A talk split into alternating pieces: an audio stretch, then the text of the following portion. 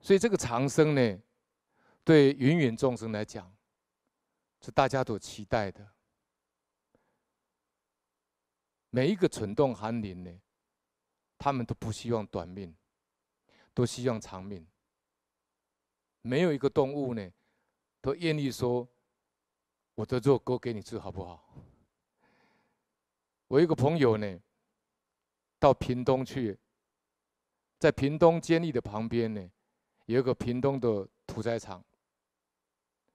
那这个屏东屠宰场呢，我这个朋友也很有意思，他就假装呢，是一个呃要参访的贵宾，然后就带着这个密录器呢，可以暗中把它录下来，然后呢。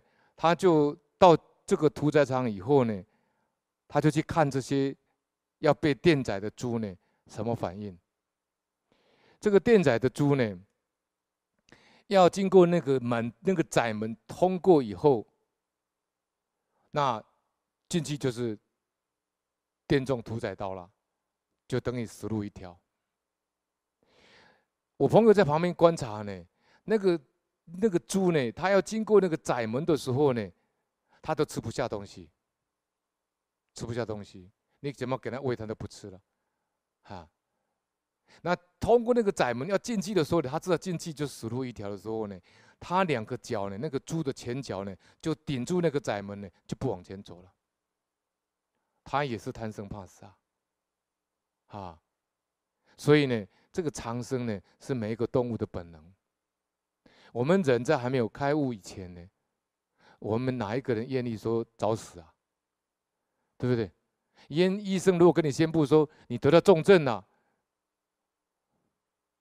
很多人这样讲，老法师也这样讲。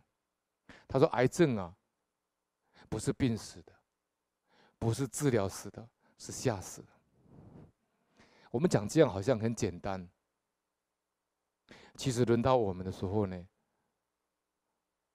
我们就是有点像放生的书籍里面所提的，那个螃蟹呢，把它丢到那个锅里面，盖子把它盖起来，要开始把它煮熟的时候，本来是铁灰色的，要变成红色的时候呢，它那个爪呢就会往上攀，会逃生。